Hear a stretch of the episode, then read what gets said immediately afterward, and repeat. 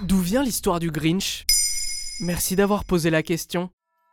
Pendant les fêtes, quoi de mieux que de se réfugier sous un plaid devant un film de Noël? Surtout si ce film a marqué notre enfance. Si vous êtes né autour des années 90, vous vous souvenez sûrement du grand succès de l'an 2000, Le Grinch, avec Jim Carrey.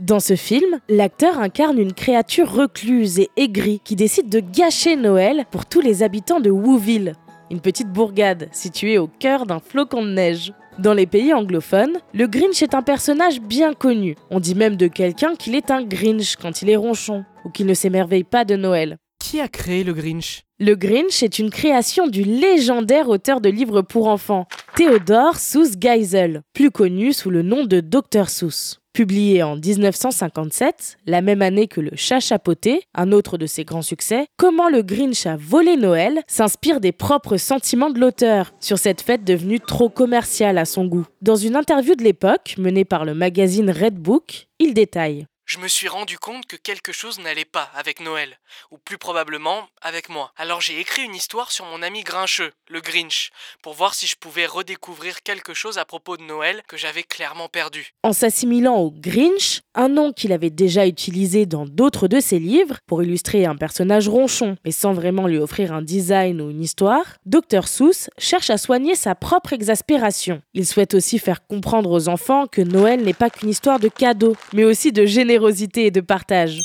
Dans un discours de 2003, sa belle-fille Lark Diamond Cates analyse. J'ai toujours pensé que le chat chapeauté représentait Ted lors de ses bons jours et que le Grinch représentait Ted lors de ses mauvais jours. Le Grinch apparaît donc sous les traits d'une créature humanoïde verte et poilue, au corps en forme de poire et au visage un peu félin. Il vit reclus dans une cave au-dessus de Wooville, dont les habitants disent que le Grinch est né avec un cœur deux fois trop petit, ce qui expliquerait son comportement. il y a d'autres personnages qui existent comme le Grinch? Dans la culture anglophone, on peut penser à Ebenezer Scrooge, le héros de Charles Dickens, qui déteste Noël et est réconcilié avec la fête dans le conte Un chant de Noël, publié en 1843. Dr Seuss a dit ne pas s'en être particulièrement inspiré pour son livre, bien qu'il y ait des similarités dans les personnages. Comme un Grinch, en anglais, un Scrooge désigne une personne peu enthousiaste et ronchon ou dégoûtée de Noël.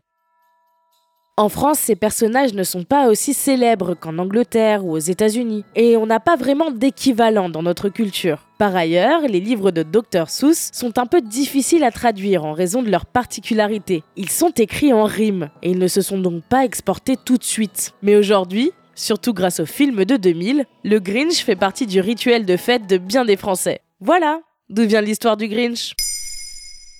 Vous souhaitez réagir à cet épisode? C'est possible et ça se passe sur Spotify. Vous pouvez commenter l'épisode et répondre au sondage du jour directement sur l'appli. Maintenant, vous savez, un podcast Bababam Originals écrit et réalisé par Mayel Diallo. Si cet épisode vous a plu, n'hésitez pas à laisser des commentaires ou des étoiles sur vos applis de podcast préférés. Papa.